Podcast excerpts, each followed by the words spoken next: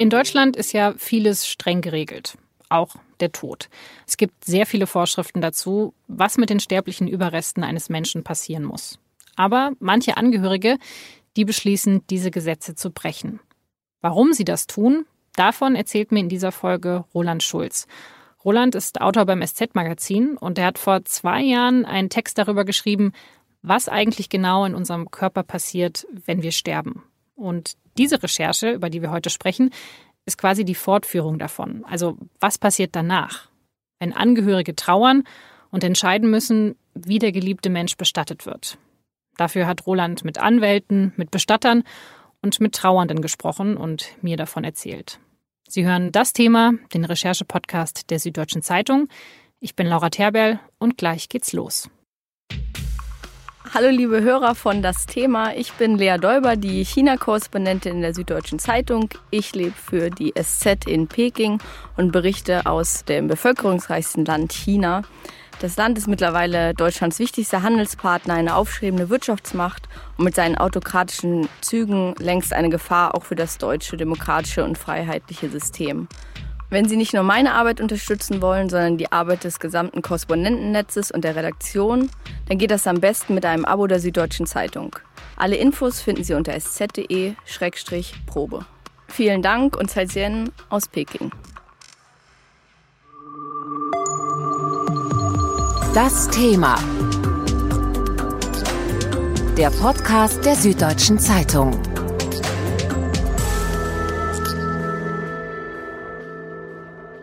Roland, du hast ja Personen getroffen, die einen geliebten Menschen verloren haben und daraufhin illegal bestattet haben. Was heißt das denn genau? Das bedeutet äh, in den meisten Fällen, dass diese Menschen die Urne mit der Asche ihres verstorbenen Menschen mit nach Hause nehmen zum Beispiel oder auf eine Art beisetzen, die eigentlich in Deutschland nicht gestattet ist. Also sie zum Beispiel im Freien verstreuen. Jetzt hast du ja bei deiner Recherche mehrere Personen getroffen, die das trotzdem gemacht haben. Und unter anderem hast du eine Frau getroffen, in deinem Text nennst du sie K, die die Asche ihres verstorbenen Mannes bei sich zu Hause aufbewahrt. Ähm, warum hat sich denn diese Frau dafür entschieden? Dieser Frau ist etwas passiert, was vielleicht eines der großen Ängste ist von, von Menschen. Ihr Partner, mit dem sie wirklich Jahrzehnte zusammengelebt hat, hatte einen Verdacht auf Krebs und ähm, es hat dann geheißen, da gibt's aber eine relativ einfache Operation, die ist minimalinvasiv machbar. Dieser Mann hat ähm, eine Verletzung davongetragen bei der Operation im Körperinneren, aus der dann eine Blutvergiftung entstand, die nicht erkannt wurde oder nicht so schnell erkannt wurde.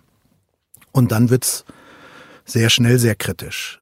Und für diese Frau war das, und das kann sich, glaube ich, jeder vorstellen, jemand geht ins Krankenhaus, wie so viele Menschen eben ins Krankenhaus gehen und dann kommen sie alle wieder raus und sind gesund oder haben zumindestens ähm, äh, die Situation hat sich sehr gebessert. Und bei ihr war es eben nicht so. Und sie hatte dieses Gefühl, vielleicht nachvollziehbar, dass ihr Mann ihr entrissen worden ist. Und was ist dann passiert? Die war knapp über 50 und ähm, nun ist es so, nach, nachdem ein Mensch stirbt, greifen relativ strikte Vorschriften in Deutschland.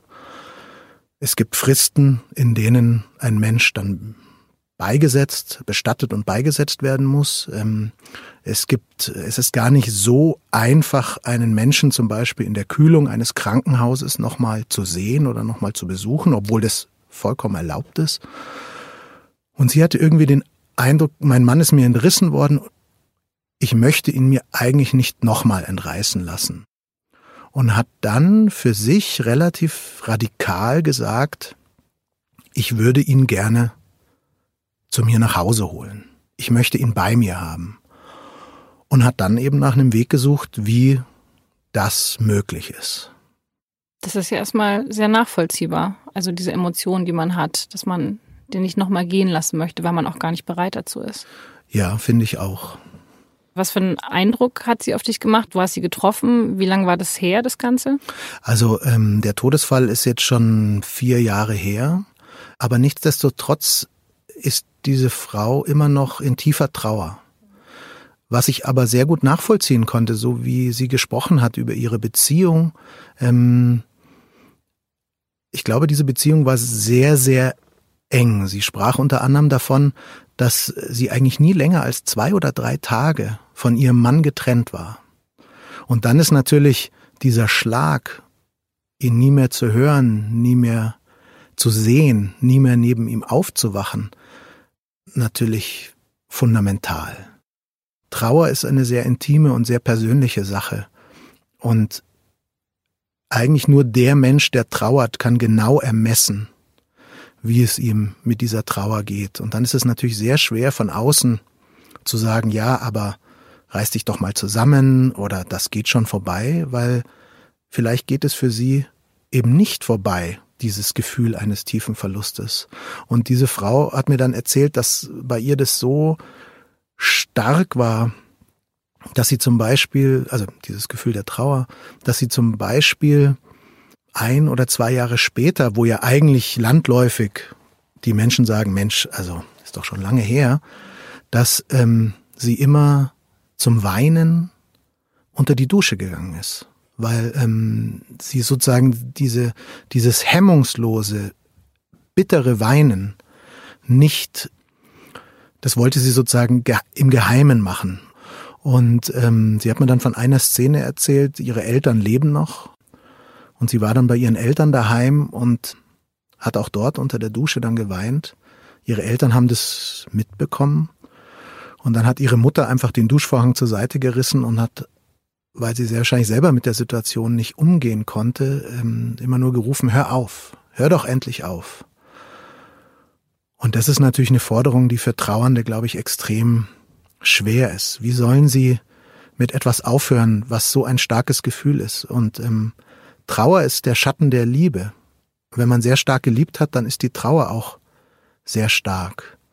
Und ich habe mich oft gefragt, ähm, bei der Recherche auch, ist es eigentlich möglich, da von außen irgendwelche Forderungen zu stellen? Ich, ich glaube nicht. Deswegen konnte ich dieser Frau, ähm, also ich konnte es sehr gut nachempfinden, warum sie diese Entscheidung getroffen hat. Ich hatte aber auch gleichzeitig den Eindruck, dass sie äh, doch auch sehr reflektiert ist. Sie weiß schon, dass diese Urne, die sie zu Hause hat, so etwas wie eine Krücke ist, um vielleicht mit ihrer Trauer umzugehen. Ähm, sie sagt aber auch, sie weiß noch gar nicht, ob sie die Urne behalten will, bis sie selber irgendwann stirbt. Vielleicht sagt sie in zwei oder drei oder vier Jahren, jetzt könnte ich sie tatsächlich beisetzen. Wenn sie soweit ist. Wenn sie dann soweit ist, genau.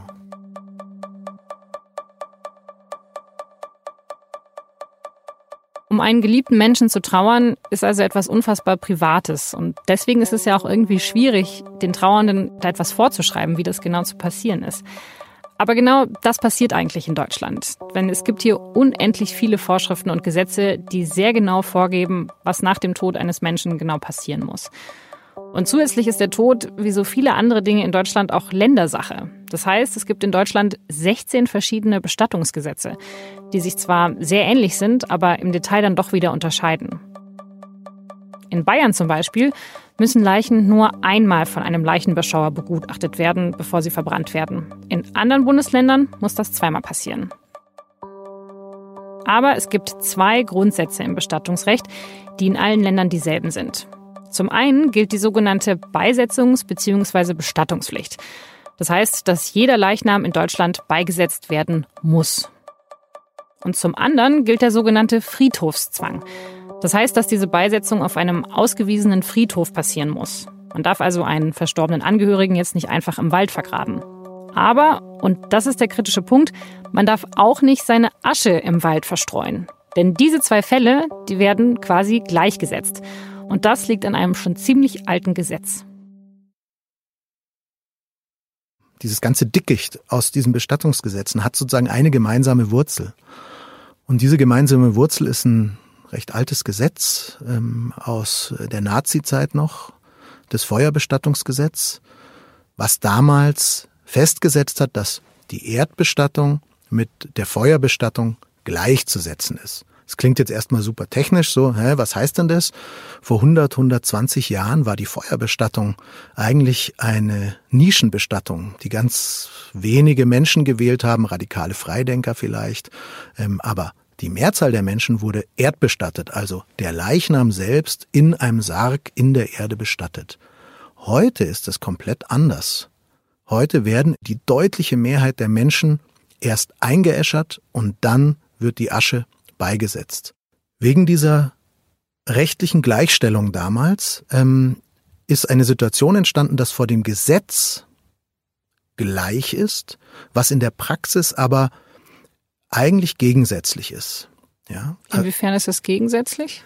Also der Unterschied zwischen einer Erd- und einer Feuerbestattung ist, dass bei einer Erdbestattung sozusagen das Bestatten des Leichnams, der sterblichen Überreste und des Beisetzen zusammenfällt.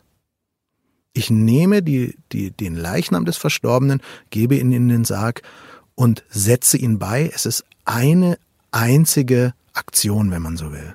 Bei der Feuerbestattung ist es so, dass der Leichnam zuerst im Feuer bestattet wird und dann wird die Asche beigesetzt. Das sind also zwei getrennte Aktionen. Was man auch manchmal kennt, wenn man auf Bestattungen geht, ähm, die eben keine Beerdigung sind, da ist es so, dass manchmal eine Trauerfeier stattfindet am Sarg noch und dann vielleicht eine Woche später oder zwei Wochen später die eigentliche Beisetzung. Dieser Gegensatz ähm, sorgt jetzt dafür, dass für die Asche Dinge gelten, die eigentlich ursprünglich vor allen Dingen für den Leichnam galten. Ja, ähm, zum Beispiel er, es muss in einer bestimmten Frist beigesetzt werden. Das macht natürlich total Sinn, wenn es um einen Leichnam geht, aber eine Asche, die Asche eines verstorbenen Menschen kann man problemlos zwei Monate, ein Jahr rein theoretisch aufbewahren. Und das bedeutet, alle Möglichkeiten, die man mit Asche rein theoretisch hätte, in anderen Ländern auch gepflegt werden. Also bis hin zu Sachen, die etwa erstmal absonderlich klingen, wie dass man die Asche mit einer Rakete ähm, einfach losschießt wie eine, wie eine Silvesterrakete. Ja? Das ist in Deutschland eben nicht gestattet. Weil bei uns quasi eine Urne mit der Asche eines Verstorbenen gleichgesetzt ist mit dem Leichnam eines einer verstorbenen Person. Genau. Und das macht natürlich auch erstmal Sinn, weil ähm, wenn man sagt, ähm, die menschlichen Überreste haben eine spezielle Würde, ja, dann ist es natürlich so, dass wo sollte sich dann der Leichnam und die Asche unterscheiden? In der Praxis ergeben sich dann aber komplexe Sachverhalte, die manchen Angehörigen dann gar nicht so verständlich sind, weil die sagen, warum darf man denn ohne weiteres einem Leichnam zum Beispiel eine Locke Haar abschneiden? Da sagt niemand was. Aber wenn ich jetzt sage, ich hätte gern einen kleinen Teil der Asche meines Verstorbenen, um den bei mir zu bewahren, dann ist es streng genommen nicht erlaubt, weil Asche als nicht teilbar gilt. Okay, aber das ist, liegt doch alles nur an diesem Gesetz, was eben einfach nicht aktualisiert wird, oder? Also man könnte doch sagen, dieses, äh, dieses Bestattungsgesetz, was jetzt ja auch schon relativ alt ist, das ist einfach veraltet und da müsste man mal dran. Ja, das stimmt. Man muss so sagen, dass dieses Bestattungsgesetz Teil der ähm, Bestattungsgesetze der Länder war, ähm, lange, also bis vor wenigen Jahren noch. Aber natürlich versucht wird, die Bestattungsgesetze ähm, zu aktualisieren. Nur ähm, wird an diesem Grundsatz oder an diesen zwei Grundsätzen, nämlich ähm, es gibt eine Beisetzungspflicht und es gibt einen Friedhofszwang, wird eigentlich kaum gerüttelt. Es gibt ein Beispiel, was eine Ausnahme ist. Das Bundesland Bremen hat erlaubt, allerdings unter sehr strikten Auflagen, dass Asche zum Beispiel im eigenen Garten verstreut werden darf. Aber wieso wird das nicht geändert? Also also es gibt natürlich viele ähm, gesellschaftliche Gruppen, die ähm, da dagegen sind. Also zum Beispiel Kirchen, die sagen, ähm, ist es denn wirklich gut, wenn man eine Asche zum Beispiel irgendwo einfach verstreut oder bei sich zu Hause bewahrt? Ähm, ist es denn wirklich ein würdevoller Umgang mit diesen sterblichen Überresten?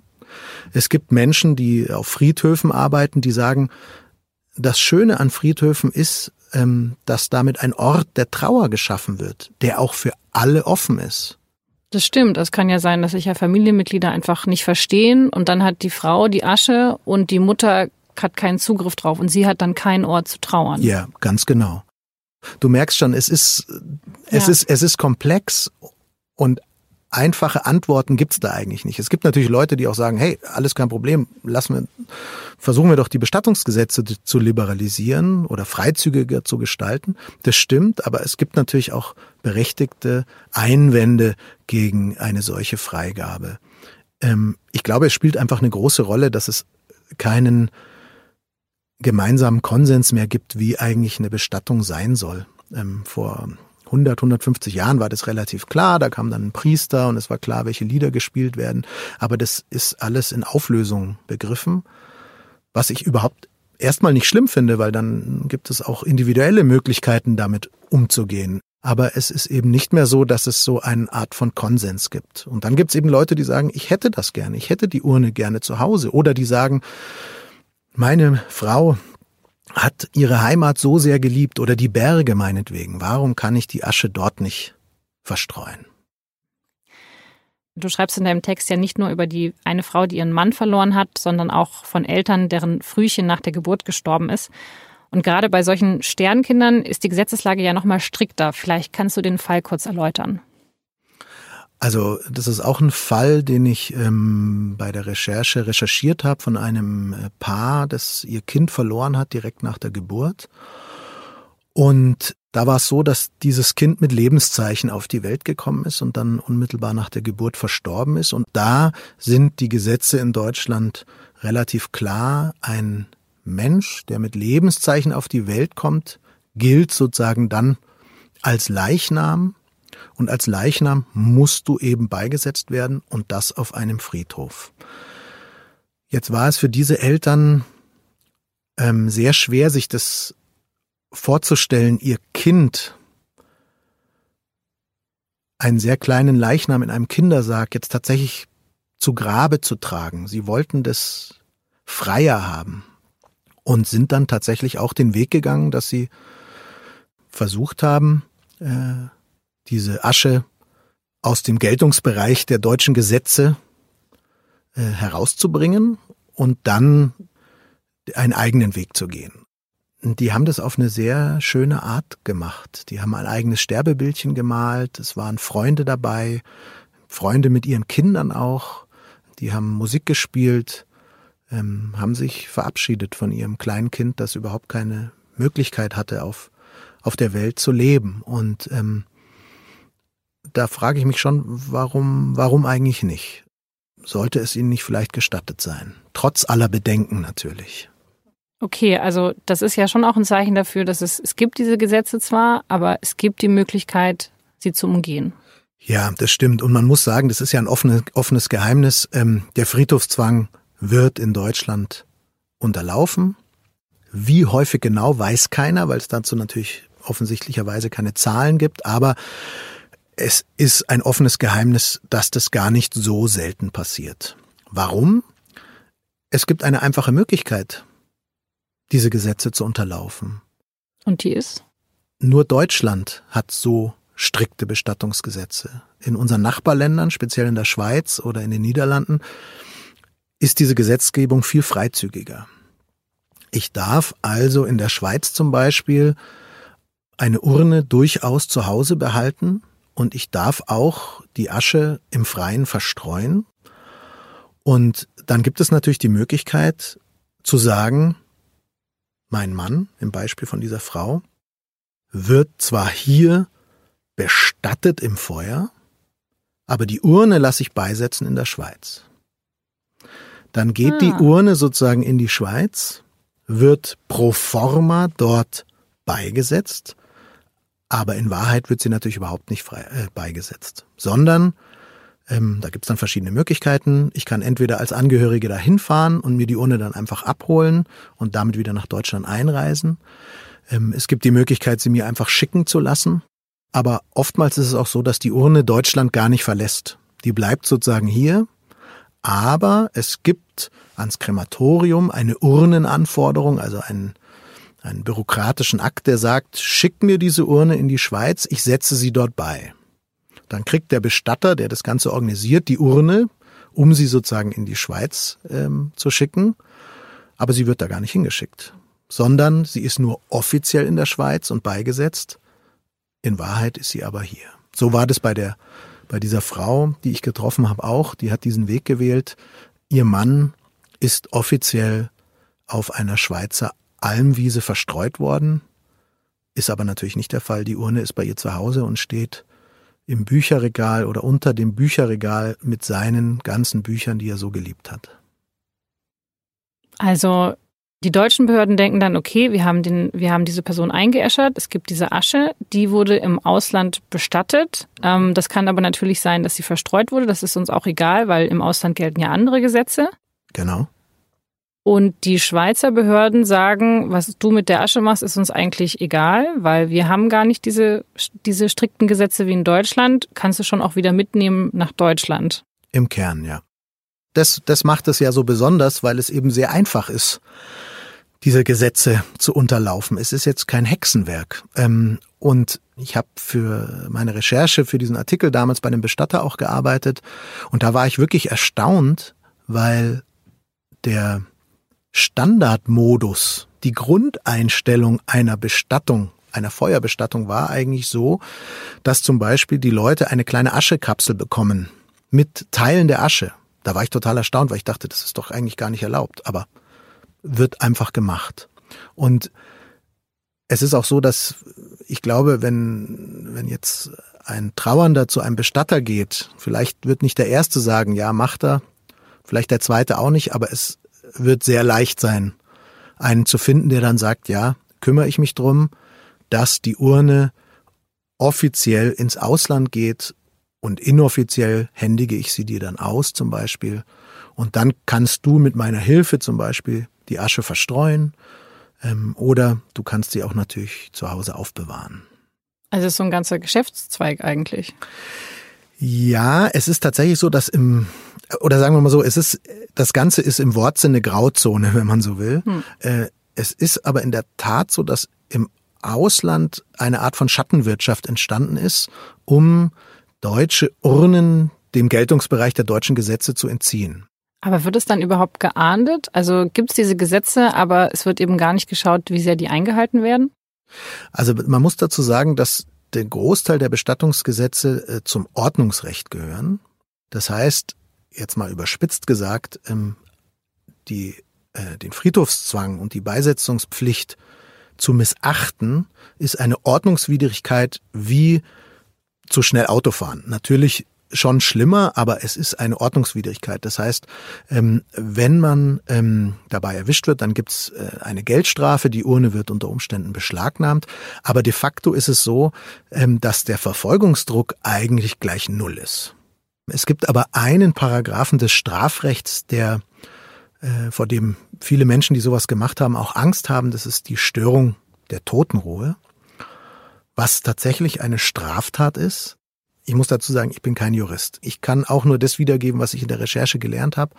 Aber so wie ich das verstanden habe, ist für die Störung der Totenruhe sind sozusagen zwei, das kann ich auf zwei Arten begehen, wenn man so will. Einmal entferne ich die sterblichen Überreste aus dem Besitz der berechtigten Personen. Also wenn ich jetzt einfach auf den Friedhof gehe und ein Grab aushebe und den Leichnam mitnehme, dann ist das Störung der Totenruhe, weil ich entferne ja diese sterblichen Überreste. Jetzt ist es aber so, dass bei Menschen, die die Urne zu Hause haben, sie ja die Berechtigten sind. Und deswegen ist es strittig, ob die tatsächlich die Totenruhe stören, weil sie entfernen ja sozusagen nicht die Urne aus ihrem eigenen Besitz, sondern sie holen sie ja zu sich nach Hause. Und die zweite Art, Störung der Totenruhe zu begehen, ist, äh, indem ich das Andenken des Verstorbenen oder auch die sterblichen Überreste verunglimpfe. Und da sagte mir ein Jurist, mit dem ich gesprochen habe, gerade die Menschen, die sich so sehr damit auseinandersetzen, wie sie bestatten wollen, wie sie beisetzen wollen, gerade die machen sich ja sehr viele und sehr tiefe Gedanken darüber, wie sie damit umgehen wollen. Das ist eigentlich keine Verunglimpfung in dem Sinne. Aber das heißt ja, dass sich jemand, der eine Urne zu Hause hat, ja dann auch in Gefahr begibt oder zumindest in irgendeiner Weise ja auch erpressbar macht vor den Verwandten. Also eigentlich muss dann ja im Prinzip die ganze Familie hinter dieser Entscheidung stehen, oder? Oder eben nicht. Also ähm, es gibt schon, also im Fall von dieser Frau war es auch so, dass ihre Familie, ja, sie hat eine Schwester und ihre Eltern ganz und gar nicht damit einverstanden waren, dass sie diese Urne zu Hause ähm, hat. Mit dem Argument, was auch nachvollziehbar ist, er gehört dir doch nicht. Es, er ist doch nicht dein Eigentum. Aber sie war ähm, als seine Frau diejenige, die über seine Bestattung verfügen durfte, die also sagen durfte, er wollte so und so bestattet werden ähm, und äh, dann konnte sie diese Entscheidung fällen. Das ist so, dass es, dass derjenige, der sozusagen bestattungspflichtig ist von den Angehörigen, der kann natürlich sagen, auf welche Art das passieren soll. Außer der Verstorbene selbst hat etwas verfügt, schriftlich natürlich im besten Fall, weil dann ähm, ist dieser Wille bildend. Im Fall dieses Mannes war es aber so, dass er, die hatten ja gar nicht groß drüber gesprochen, es rechnete ja keiner damit, dass er tot aus dem Krankenhaus kommt. Und er hatte ihr aber nur mal gesagt, sagt sie. Ähm, also sollte mir mal was passieren, dann darfst du machen, was du möchtest, was du für richtig hältst. Und sie hat für sich entschieden, ich halte für richtig, die Gesetze zu unterlaufen und die Urne mit nach Hause zu nehmen, bei mir zu haben. Ähm, und das konnte sie dann auch. Was ich mich jetzt noch frage, wir reden ja gerade relativ frei über diesen Gesetzesverstoß. Es scheint auch gar nicht so besonders schwierig zu sein. Kann man da nicht sagen, naja, wir ermuntern ja quasi Leute gerade dazu, eine Ordnungswidrigkeit zu begehen, weil wir eben drüber reden? Ähm, ja, diese Gefahr besteht. Ähm, und ich finde auch ganz wichtig, also nur weil ein Gesetz kompliziert ist, bedeutet das ja nicht, dass man nicht, sich nicht dran halten muss. Äh, das wäre, glaube ich, ein schwieriges Rechtsverständnis, wenn man sagt, oh, das ist so komplex, ähm, das ist mir wurscht.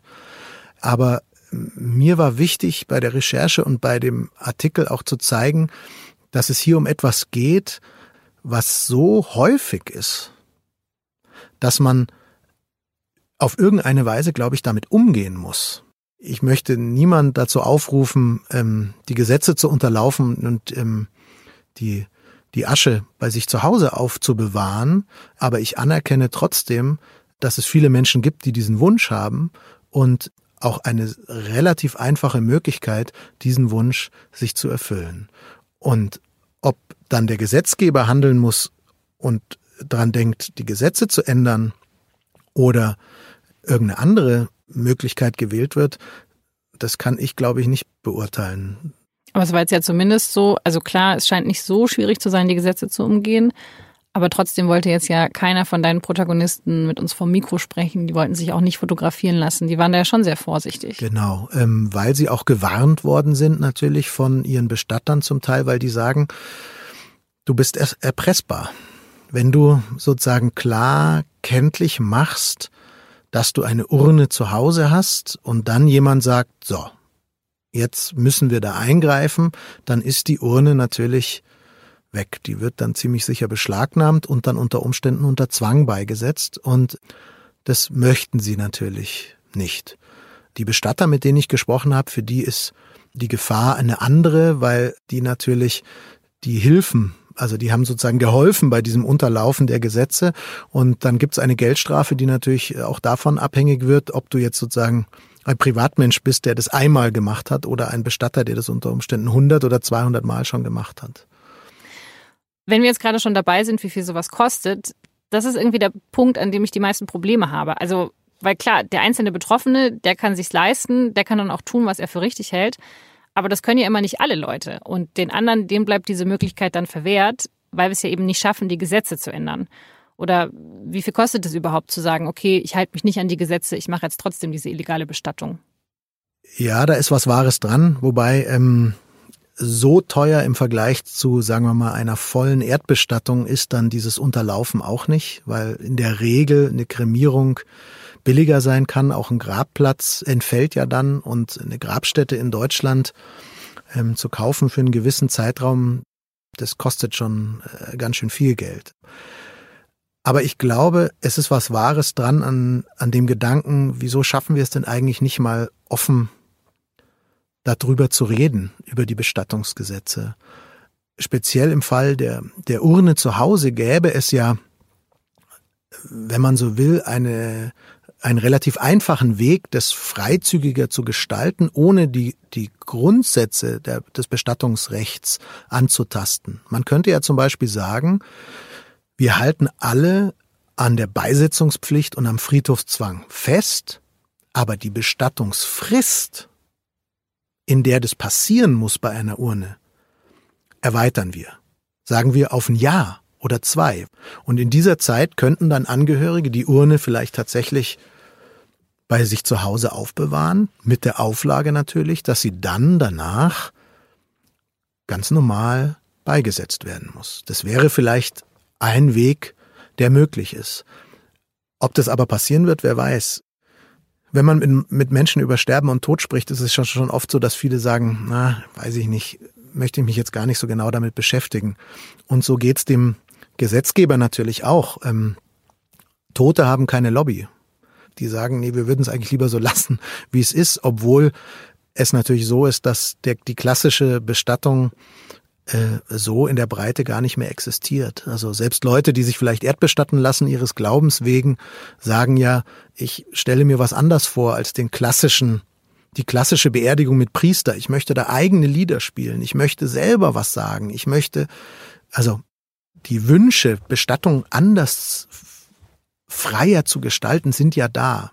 Und sich dann hinzustellen und zu sagen, wir versuchen alles irgendwie wie eingefroren zu lassen, ist, glaube ich, ist, glaube ich, schwierig. Aber das Wichtigste wäre tatsächlich, dass wir darüber sprechen, weil natürlich hat auch, haben auch Kritiker ähm, dieses, dieser illegalen Bestattung äh, gute ähm, Punkte, indem sie eben sagen, Moment mal, ist denn nicht ein Leichnam und damit auch die Asche sozusagen ein Abbild des Menschen, der da verstorben ist und gebührt dem nicht eine, eine ihm eigene Würde? Und ist diese Würde denn gewährleistet, wenn jemand jetzt zum Beispiel sagt, ach, ich schieße das in eine Rakete rauf?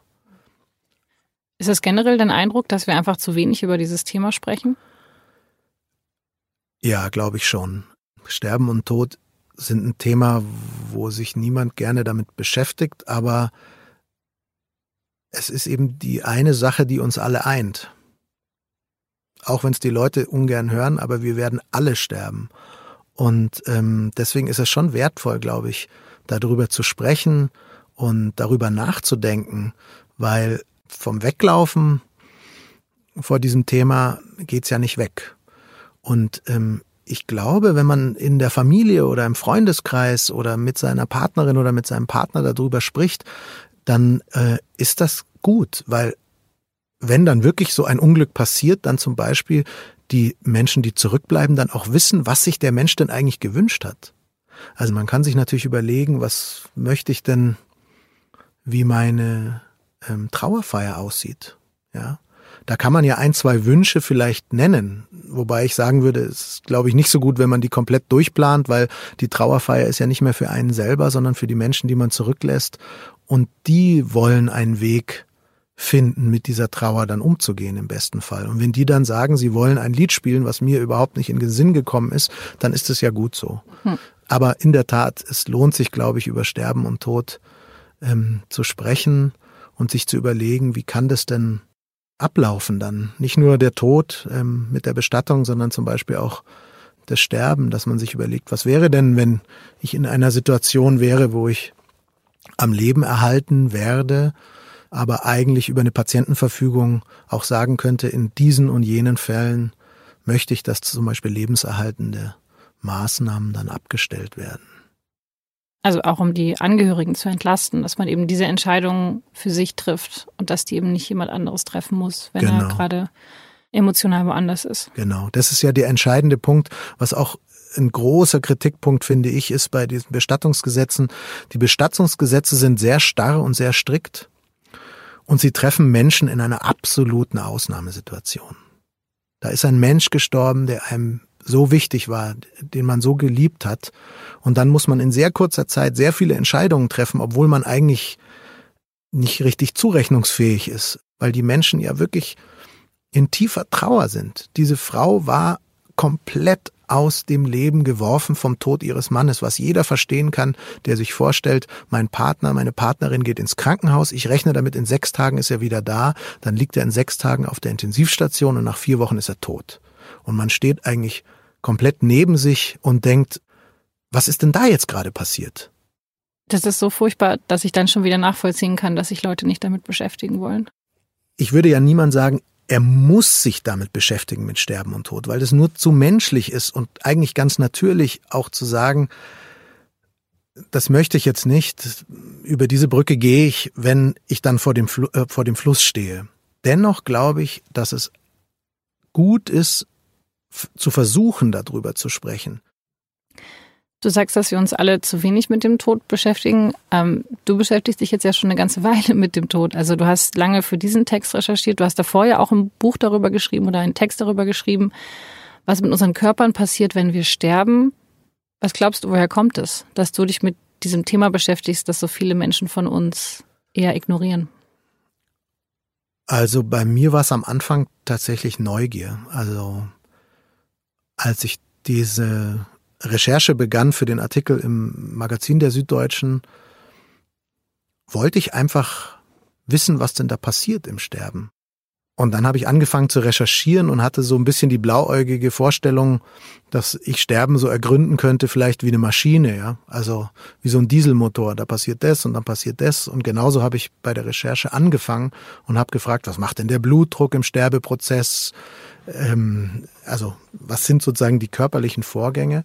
Und habe dann aber relativ schnell gemerkt, dass es so einfach nicht ähm, zu beantworten ist und dann ist es sehr wahrscheinlich wie bei so vielen Themen, wenn man anfängt, sich damit zu beschäftigen und neugierig ist, stößt man auf immer neue Dinge, die einen neugierig machen. Und so habe ich dann eben auch mir zum Beispiel die Bestattung angeschaut. Was passiert denn mit dem Menschen, nachdem er gestorben ist? Was passiert denn im Tod? Was für Regeln gibt es für die Bestattung, für die, für die Beisetzung? Wie wird ein Leichnam eigentlich dann gepflegt, bevor er bestattet wird und natürlich auch das große Feld der Trauer. Was passiert denn dann danach mit den Menschen, die zurückbleiben? Und insofern, es war am Anfang eine Neugier und diese Neugier ist eigentlich immer erhalten geblieben. Und, und jetzt ist es so, dass ich tatsächlich auch ein faszinierendes Thema finde, genau aus, aus den Gründen. Es gibt da diese diese komplizierte Bestattungsgesetzgebung. Es gibt ähm, äh, ganz eigenartige Rituale, eigentlich bürokratischer Natur. Und äh, ja, deswegen beschäftigt mich das nach wie vor und deswegen kam es zu dem Artikel auch jetzt.